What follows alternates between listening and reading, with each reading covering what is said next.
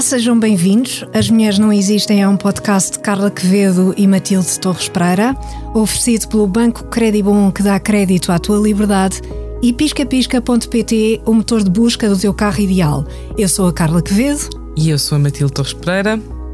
Matilde, hoje vamos conversar com a Margarida Balseiro Lopes, recentemente eleita vice-presidente do PSD uh, e que, apesar da sua juventude, tem vindo a consolidar a sua participação na vida pública e partidária. Uh, já vamos conversar com a nossa convidada. Uh, mas antes, Matilde, queres falar-nos sobre uma mulher que se encontra num campo ideológico um bocadinho diferente do da nossa convidada, certo? Sim, um bocadinho diferente, uh, mas um, mais à esquerda, mas também num sistema bastante diferente, não é? Uhum, claro. Portanto, vou falar da Alexandria Ocasio-Cortez, que é uma política norte-americana Uh, Alexandre tem sim vindo a ganhar muito protagonismo, é assim uma estrela, é uma mulher assim muito carismática. Ela nasceu no Bronx, em Nova York, em 1989, por isso é muito jovem também, filha de pais porto-ricanos. Uh, os pais mudaram de bairro uh, à procura de melhores escola, escolas para os filhos, e isso fez com que a Alexandre percebesse cedo uh, o contraste entre as escolas do Bronx, onde andavam os seus primos, e aquela que ela frequentava. Por isso foi assim uma primeira experiência daquilo que, que eram as desigualdades baseadas no código postal e percebeu como é que isso era um fator determinante em termos de oportunidades formativas. E depois, pronto, licenciou-se em Economia e Relações Internacionais na Boston University, na altura em que pôde estagiar no gabinete do senador Ted Kennedy, e na altura, como falava espanhol, como era de latina, uh, ficou com uma pasta de acompanhar famílias uh, separadas pela lei de imigração, uh, pelas deportações, etc. E tornou-a muito comprometida isso com a juventude latina e começou a trabalhar com instituições nacionais a esse nível, para a mobilização da comunidade latina. Uh, e depois morreu-lhe o pai e ela, com o risco de ficar sem a casa, teve que acumular vários empregos, como empregada de mesa, empregada de bar, para ajudar a sustentar a família. E aí foi se tornando também cada vez mais próxima das questões da classe trabalhadora, etc. Ela é assim muito mala, muito esquerda do Partido Democrata. Uhum, sim. Um, depois ela em 2016 trabalhou na campanha do Bernie Sanders uh, e nesse ano decidiu lançar a sua primeira campanha para o Congresso, também muito puxada por pessoas que já a tinham conhecido. Uh, e chocou toda a gente quando venceu a um, ao, ao, Joe Crowley, que, que era incumbente, ou seja, já estava no cargo há 10 mandatos, tinha acesso a muito, a muito mais recursos financeiros. E ela que fez uma campanha baseada muito em voluntários, em, em boa comunicação, donativos, trabalho no terreno, conseguiu vencer. Uh, e ela, desde essa na altura, decidiu não aceitar doações de corporações, que é uma prática que ela continua até hoje. Uhum. E em janeiro de 2019, aos 29 anos, tomou como posse como a mulher mais jovem servir no Congresso norte-americano. Uhum. Até uma pessoa que é assim carismática, progressista, corajosa, inteligente, foi, foi, ficou também conhecida por não ter medo de fazer eh, perguntas difíceis. Um, Bate-se por assuntos como uh, plano de saúde universal para todos, a gratuidade de propinas universitárias, questões ambientais, e conseguiu no Congresso que Michael Cohen, que é um dos braços direitos de Donald Trump, admitisse em público que o Trump estaria envolvido em fraude fiscal, o que fez uhum. abrir o inquérito sim, sim. à organização Trump. Portanto, é assim, mais recentemente tem, tem lutado muito também por uh, planos de assistência a famílias afetadas pela Covid-19, conseguiu financiamento para vários programas de apoio a projetos comunitários no distrito onde serve, uh, em Nova Iorque. Portanto, ela faz assim parte, Alexandria Ocasio-Cortez, que hoje em dia que tem 32 anos, faz parte assim de uma nova geração de políticos ativistas, uh, mais afastado dos clubes uh, e dos partidários e dos grupinhos uh, e das grandes empresas e que quer deixar a sua marca, portanto acho que é uma mulher que vale a pena acompanhar. Sim, sim, sem dúvida nenhuma. Tem exatamente a mesma idade Matilde, que é a nossa convidada, que também nasceu em 1989 e agora junta-se a nós a Margarida Balcer Lopes. Bem-vinda. Uh, muito obrigada por ter aceitado o nosso convite. É muito bom tê-la aqui.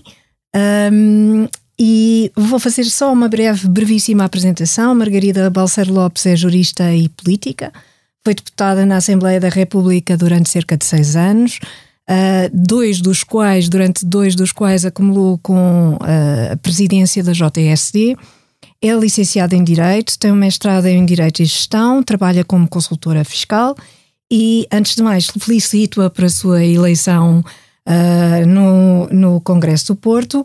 E, e, gostava de endereçar já e começar já por tirar um bocadinho o elefante do estúdio, não é? Um, isto não é uma, uh, uma questão exclusiva do PSD. Não é, uma, não é um, uma questão exclusiva do PSD. Neste, neste momento percebemos-nos disso e falamos sobre isso uh, por causa da, da eleição uh, de um novo presidente do partido, mas a verdade é que é transversal aos partidos. e vamos falar também um bocadinho das razões porque estas coisas acontecem. Mas Uh, como é que há tão poucas mulheres eleitas para os órgãos uh, partidários, nomeadamente a Comissão Política Nacional, o Conselho Nacional, até o Conselho de Jurisdição, uh, do maior partido da oposição em Portugal? É, é, penso que isto é particularmente pertinente, uma vez que se trata deste partido em particular, que é potencialmente sempre alternativo ao PS, não é? Antes de mais, obrigada pelo, pelo convite. Um, é, é, um facto que nós uh, tivemos poucas mulheres a serem eleitas para os órgãos, órgãos nacionais um, e, e, é, e, é, o reflexo de que os partidos continuam a ter um problema um, em dar oportunidade a mulheres. O sistema político em si teve, através da lei da paridade, um instrumento para, enfim, garantir essa representatividade, diria que mínima e eu atrevo-me a dizer que se não fosse a lei da paridade, os números seriam francamente decepcionantes, de tal forma que hoje em dia poucos são aqueles uh, que eu ouço contestar a necessidade da lei da paridade. Uhum. Gostava muito de caminhar para uma sociedade um, em que não é necessária essa lei uhum. e, portanto, que Exato. as igualdades aparecem independentemente do, do género. Um, no partido é curioso porque há de facto um equilíbrio de, de, daquele, daquela que é a composição dos militantes. Há muitas mulheres, uhum. há milhares de mulheres, há milhares de, de, de, homens. Nós depois aquilo que verificamos é que nas estruturas, enfim, temos uh, menos mulheres, é essa, essa percentagem vai se equilibrada, se vai diluindo com prejuízo para as mulheres. Um, e depois depende de cada um dos órgãos essa manifestação de desigualdade. Por exemplo, o novo líder eleito teve a preocupação, pese embora eu acredite mesmo um, que ele quer caminhar no sentido de reforçar ainda mais, mas teve a preocupação de garantir cerca de um, um terço de mulheres na sua comissão política. De uhum. facto, quando vamos para os outros órgãos e que são eleitos uh, por metodonte, em que nós vamos às listas e depois há uma percentagem de cada uma delas que, que, que elege para aquele determinado órgão, nós vemos que depois as listas originais até podiam eventualmente ter mais mulheres, mas no resultado final temos o, enfim, o resultado decepcionante que, que vimos. Um, eu estou obviamente preocupada, mas há um, um aspecto que me dá relativa tranquilidade é que eu sei que o presidente do PSD também está preocupado uhum. e que, que, fará tudo para que no próximo congresso, neste, nestes dois anos, nós, nós tenhamos mais mulheres, mulheres com qualidade. Até porque eu acredito mesmo que há um efeito multiplicador. Uhum. À medida que nós vamos trazendo mais mulheres, há outras mulheres que se sentem motivadas e incentivadas a vir e a participar. Até porque o ambiente é mais equilibrado, representativo. Exato. Uh, e sentem-se, enfim, também mais confortáveis Exato. nesse ambiente. E, portanto, isso dá-me dá esperança. Certo. Uh, eu penso que sim. Aliás, é, é, curioso porque o PSD tem nomes muito fortes femininos. Uh, tem Manuela Ferreira Leite, que foi, chegou a ser presidente do partido. Uh, tem Maria Luísa Albuquerque, Teresa Moraes, Teresa Leal Coelho. Uh, estou a pensar em, em, em várias mulheres realmente uh, que marcaram, marcaram a vida do partido. E depois... Mas deixe-me, revejo-me inteiramente naquilo que está a dizer e deixe-me acrescentar. O PSD teve uma líder parlamentar. Assunção Esteves? Uh, não, foi... líder parlamentar, ah, Manuel Ferreira Leite foi há muitos anos. Sim, sim. Muitos anos. Não, a Assunção uh, Esteves foi presidente. Uh, era, era o é segundo isso. nome que eu lhe ia dar. Nós Exato. tivemos sim, a primeira e única presidente e única, e única. da Assembleia da República. O PSD teve uma líder partidária em 2008. Uhum. E, portanto, o PSD tem, tem créditos e, portanto, tem de reforçá-los e não perder este, este capital que tem. Exato. Vamos tirando assim aos poucos o elefante aqui do estúdio. Uh, uh, eu uh, falou há pouco na, pronto, numa certa dinâmica, não utilizou esta palavra, mas há uma certa dinâmica nos partidos que, que, que exclui de alguma forma a participação das mulheres ou estou a pensar, por exemplo, se, se coisas como coisas práticas, coisas como reuniões à noite uh, ou coisas desse género que podem afastar um bocado a participação feminina, uh, porque depois há outras coisas uh, que se intrometem, não é? E que, e que são difíceis de mudar na sociedade, mas que vão mudando progressivamente e têm de mudar progressivamente, isso necessariamente que é as mulheres estarem mais a cargo das tarefas domésticas, dos filhos, etc, etc, e não poderem, não terem tanta disponibilidade uh, para participar, por exemplo, em reuniões à noite. Um, pode ser também. Os isso. partidos são reflexo da sociedade, não é? Uhum. Um, e acho que há um problema cultural. Pois. E que tem várias uh, manifestações. Nós podemos falar da questão dos partidos, nós podemos falar da questão do mercado de trabalho e das disparidades salariais, nós podemos falar também da violência doméstica, uhum. que afeta especialmente e de forma vergonhosa as mulheres. E, portanto, há de facto uma questão cultural e, infelizmente, as mentalidades não se mudam por, eh, por decreto. Bem. E há aqui um esforço grande de, de, de consciencialização e, e, de, e, de, falarmos destes assuntos, porque isso também os coloca na agenda pública. Um, a questão das reuniões e mesmo a questão das tarefas domésticas, e eu acho que subjacente uh, a esse comentário está a questão dos filhos voltamos à questão cultural, porque os filhos normalmente há um pai e há uma mãe, não é? Claro. Portanto, uh, porque é que é um impedimento para uma mulher ter uh, funções públicas, mas não é para um homem? Um, e portanto, a questão cultural também tem de, uh, enfim, de ter o seu papel aqui a desempenhar, sem prejuízo de haver algumas alterações na forma como os partidos funcionam, de modo a que, se calhar, as reuniões, mas isto vale para mulheres e vale para homens, se calhar não precisam de ser todas até à uma ou às duas da manhã, se calhar conseguem ser mais curtas, mais concisas e mais úteis e mais produtivas. E, portanto, os partidos também têm de mudar a sua forma de é uma funcionamento. cultural, não é? Um bocado, alguma, às vezes, é. alguma ineficiência na forma como se trabalha e de se deixar arrastar horas e horas e horas que de trabalho. Que é transversal a várias áreas sim, e não é só os partidos. Não é, não é só ah, os partidos, mas ah, que toda a sociedade beneficiaria provavelmente de. Sem dúvida. De melhorar os Se bem que a questão da pandemia, um dos poucos efeitos positivos eh, foram muitos negativos, mas a questão de, de podermos fazer reuniões, algumas delas, por exemplo, recorrendo uh, à tecnologia, uhum. uh, permite uh, aproximar as pessoas e permite, se calhar, fazer uma ou outra reunião nesse formato sem exigir o tempo de deslocação, etc, etc. E, portanto, eu acho que os partidos também têm de ser criativos na forma como funcionam para conseguir trazer mais mulheres, pessoas qualificadas homens, mulheres, isso é muito, muito importante, porque claro. e isto em todos os partidos, eu quero que isto aconteça sim, sim, em todos, não é só no meu, claro. porque isto qualifica a atividade política e dignifica também já agora todos aqueles que se envolvem civicamente.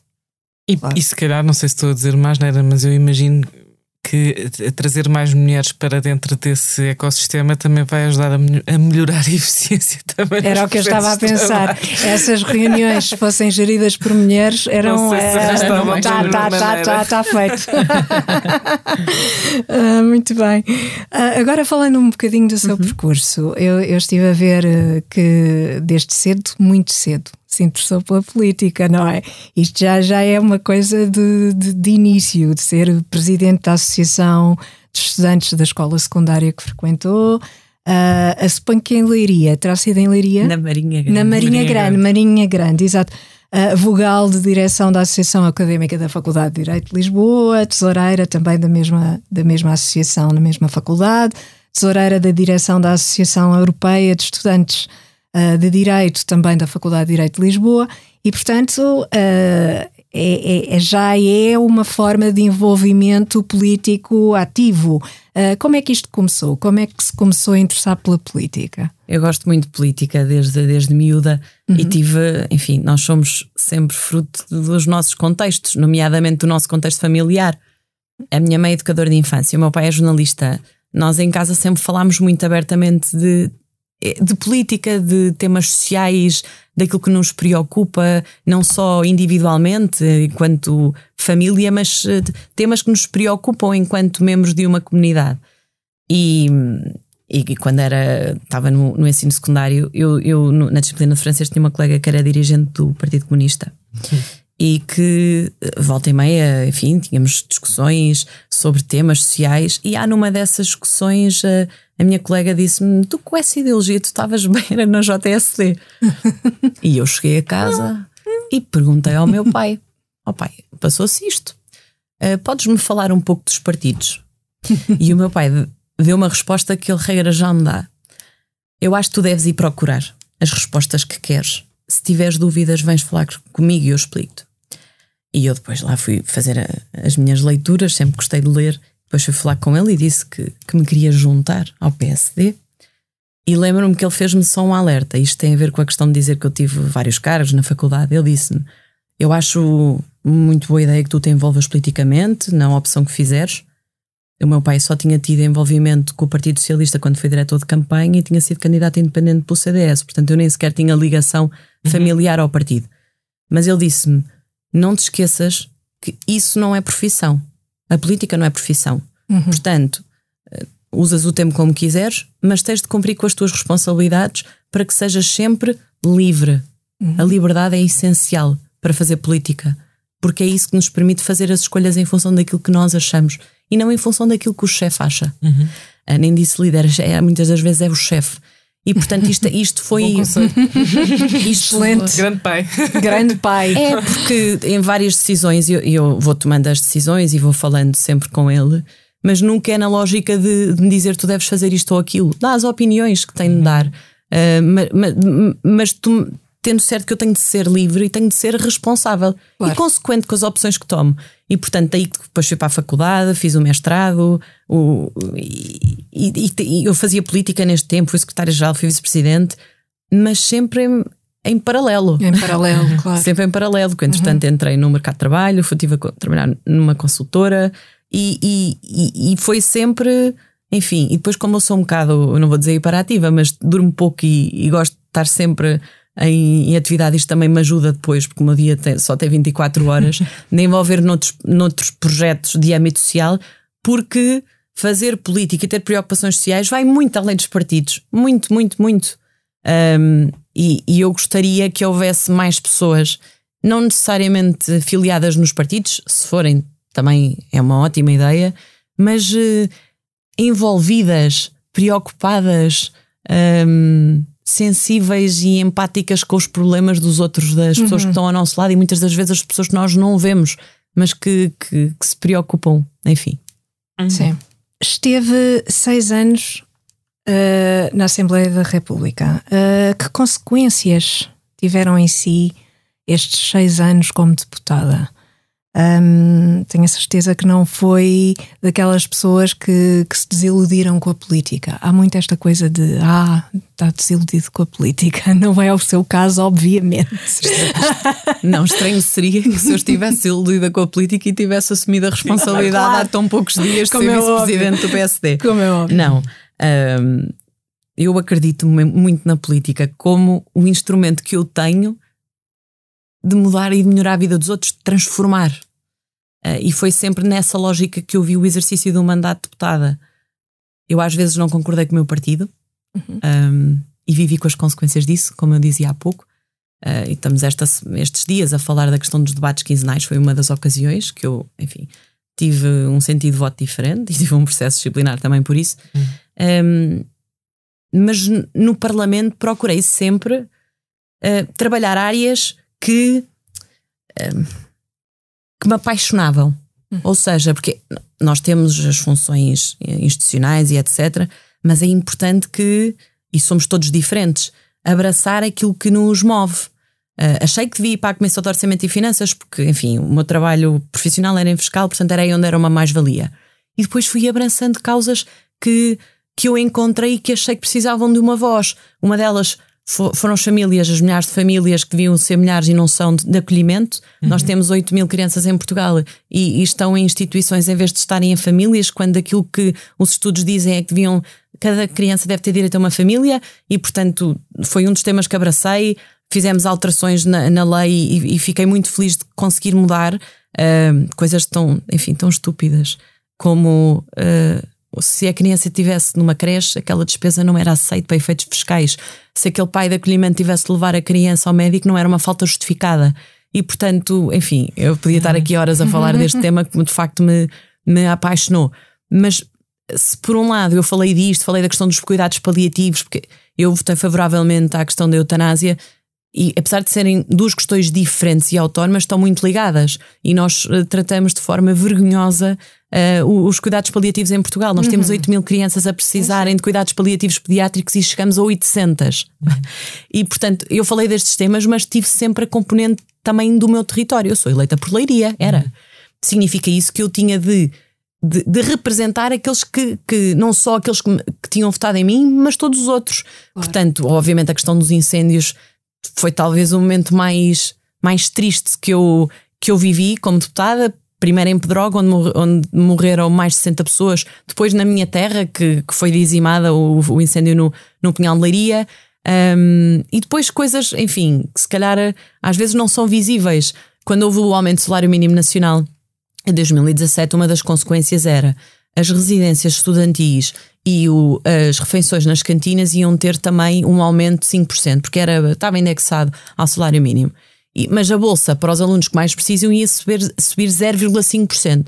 Em termos práticos, os alunos iam estar pior, sobretudo aqueles que mais necessidades uhum. tinham. E nós consegui, conseguimos, e foi uma questão onde eu me envolvi muito, alterar a lei de modo a que isto não acontecesse. O resultado prático era Uh, não sei quantas vezes é que os alunos iam comer nas cantinas, mas fiz um, um cálculo se, se, se, fossem todos os meses, com exceção do mês de verão, eram 100 euros mais o, a subida das residências.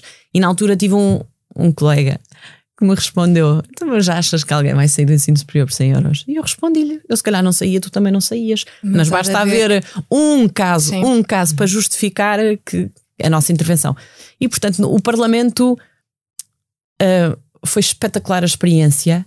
Uh, mas eu tive sempre noção de que é, aquilo era uma passagem. Claro. Porque eu adoro política, mas a política não, não é profissão. Não. E nós estamos ali no Parlamento, mas também é importante ter este desprendimento de saber que vamos sair. E, e, muito importante, que é olharmos, eu pelo menos eu faço este exercício muitas vezes, que é de olhar, eu entrei com 16 anos no, na JSD, e de olhar, apesar da distância temporal, para aquela margarida e perceber se a essência é a mesma. Enquanto for, é porque está tudo bem. Sim, mudar a essência também não é muito fácil. Eu acho que é. não, sabe, eu por acaso eu acho que há, eu acho que as pessoas, pessoas, às vezes se deixam corromper. Ah, então era porque a essência não era grande coisa. então, falou há pouco um, um, eh, de disparidade salarial, mencionou vagamente o, o tema. Acho que é um tema muitíssimo importante. Uh, e, e, gostava de falar só um bocadinho de, de, desse tema. Não temos agora já muito tempo para até ao final da nossa conversa, um, mas isto afeta obviamente as mulheres, uh, sobretudo, e é uma desigualdade completamente injusta. O que é que justifica que uma mulher e um homem fazendo o mesmo trabalho, de, trabalhando as mesmas horas, uh, a mulher ganhe menos e o, e o homem ganhe mais. Parece que há um estudo da, Euro, da Eurostat que indica que em 2020 uh, ah, esta desigualdade atenuou-se um pouco de 16% para 13%, o que significa uh, que, que, em vez de 100 anos até, até chegarmos à, à, igualdade, vamos, enfim, ter 50, não sei, agora estou a inventar um bocadinho. Um, o argumento principal é o de que as mulheres têm filhos. Ou as mulheres, utilizado normalmente para justificar esta desigualdade salarial. As mulheres têm filhos ou podem ter filhos. Potencialmente uh, podem ter filhos. E, portanto, isso significa que não vão estar numa dedicação tão grande ao trabalho. Este, este é o argumento normalmente utilizado uh, ou que, que se ouve, não é? Como é que se desmonta este argumento uma vez por todas? Eu acho que ninguém uh, com bom senso utiliza esse argumento assim abertamente.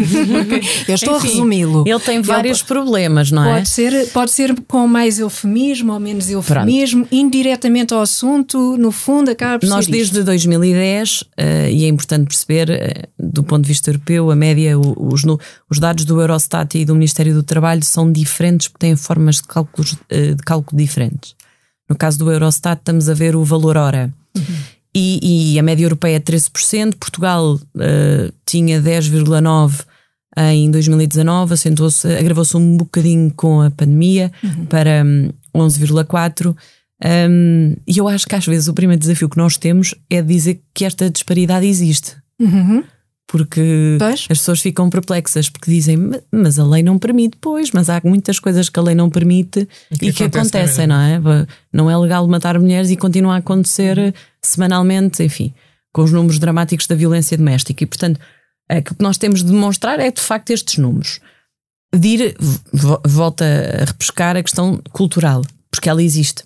E depois, muitas das desigualdades e das discriminações são indiretas uhum. e são subliminares. Eu diria às vezes que até são inconscientes. Uhum.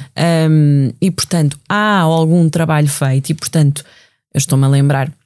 A lei da transparência salarial, eh, se a memória não me falha, 2018, é que nós passámos a exigir às entidades empregadoras que, enfim, que tipo, para além de terem política remuneratória transparente, publicassem um relatório único e que depois dá origem e alimenta aquele que é um barómetro geral e setorial com as disparidades, nomeadamente exigindo a que as entidades empregadoras justifiquem as disparidades que existem nas suas empresas. Um, e eu acho que esse uh, é um, é, é um, essa é uma forma de ajudar a responder ao assunto. Uhum. Um, depois há também aqui o papel da ACT, não é? Uh, muitas das vezes, e quando estava no Parlamento, nos confrontávamos com a falta de meios uh, para fiscalizar, um, que é um tema que não ficou resolvido, aliás, uh, diria até que se, que se agravou, um, porque é importante um, perceber que, existe, que existem estas desigualdades, de tentar perceber o que é que os poderes públicos fizeram para as mitigar. Há aqui a componente que é transversal a tudo, que é a questão cultural um, e de perceber que eh, as, as mulheres, de facto, do ponto de vista biológico, são, são as mulheres que têm os filhos, mas normalmente são feitos a dois, portanto, significa isso que uh, a partilha de tarefas uh, faz com que se mitiguem essas desigualdades. E nós até fomos pioneiros, estou-me aqui a lembrar em 2016 de um relatório. Que na altura me ficou bastante na memória da Comissão Europeia, que elogiava Portugal por boas práticas, nomeadamente o, o aumento do número obrigatório de dias que o pai tinha de tirar necessariamente ah, após o uhum. nascimento do filho ou da filha. Uhum. E, portanto, eh, Portugal tem de, de, de, daqueles que são os poderes públicos de ter medidas, de conseguir não é só fazer leis. Nós às vezes também temos este problema. É de aplicá-las e de garantir que elas claro. de facto vão ser respeitadas. Claro. Uh, e há aqui um grande esforço e um grande trabalho de mudança de mentalidades.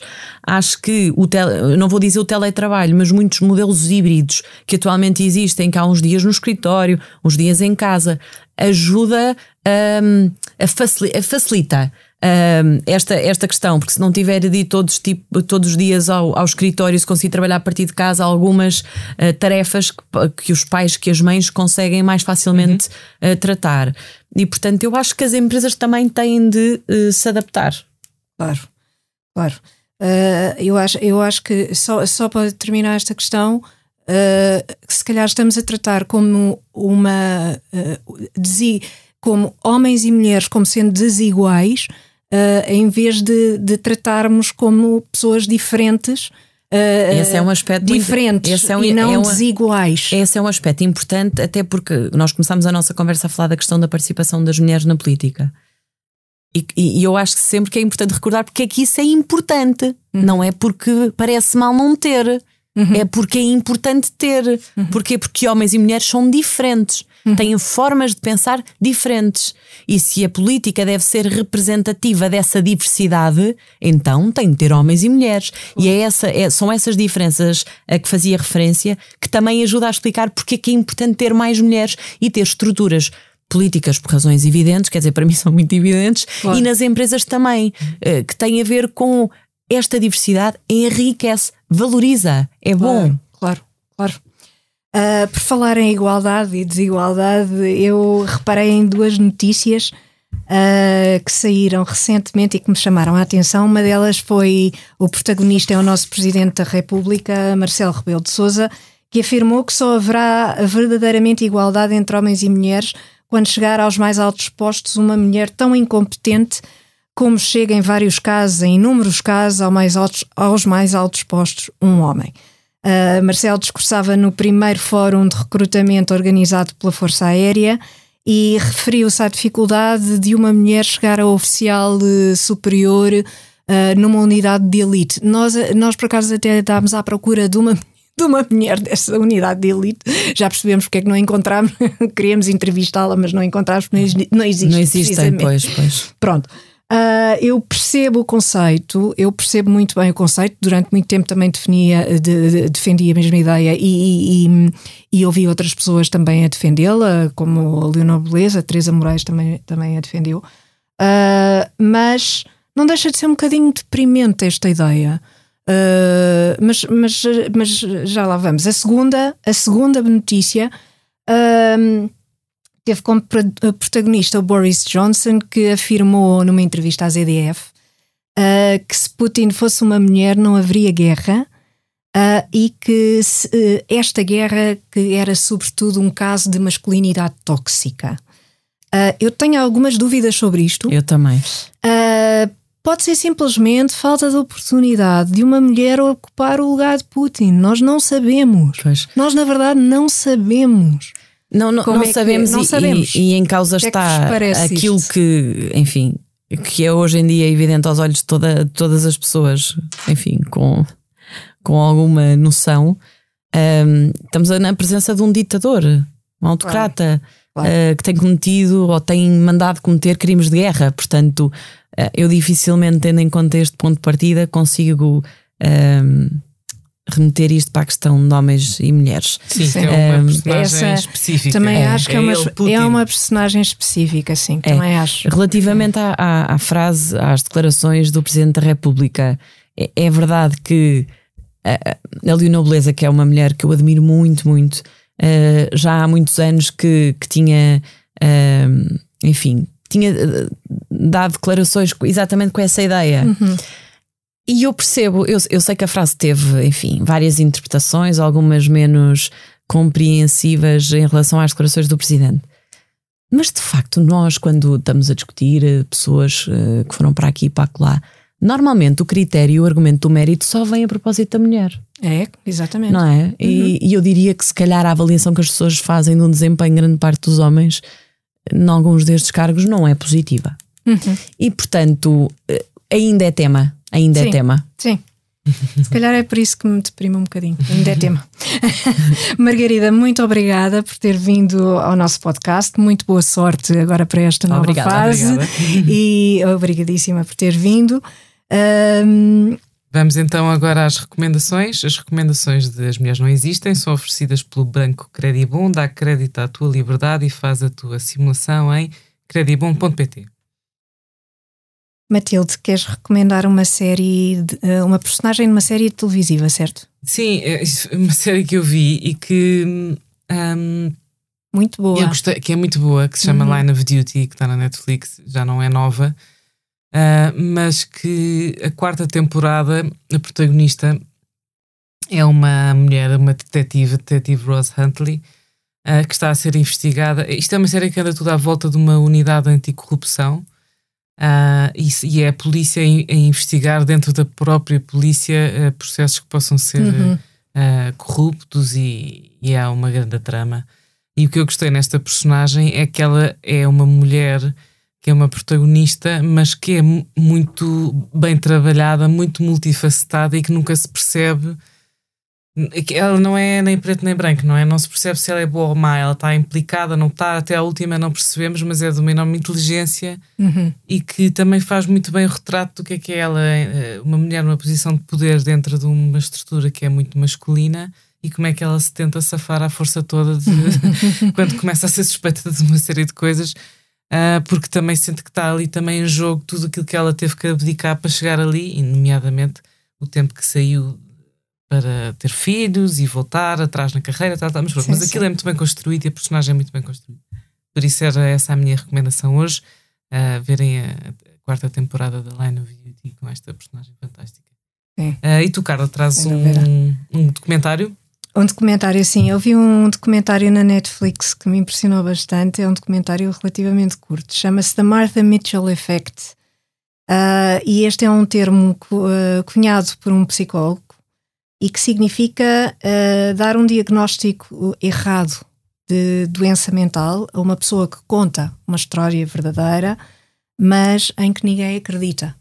Uh, sobretudo, ou, ou, como por exemplo, uh, uma pessoa que diz ter sido maltratada por um colega psicólogo e vai a um psicólogo e o psicólogo uh, diz que pronto, esta pessoa está louca e está, ou está com uma depressão ou, está, ou, está, ou tem um, uma doença qualquer.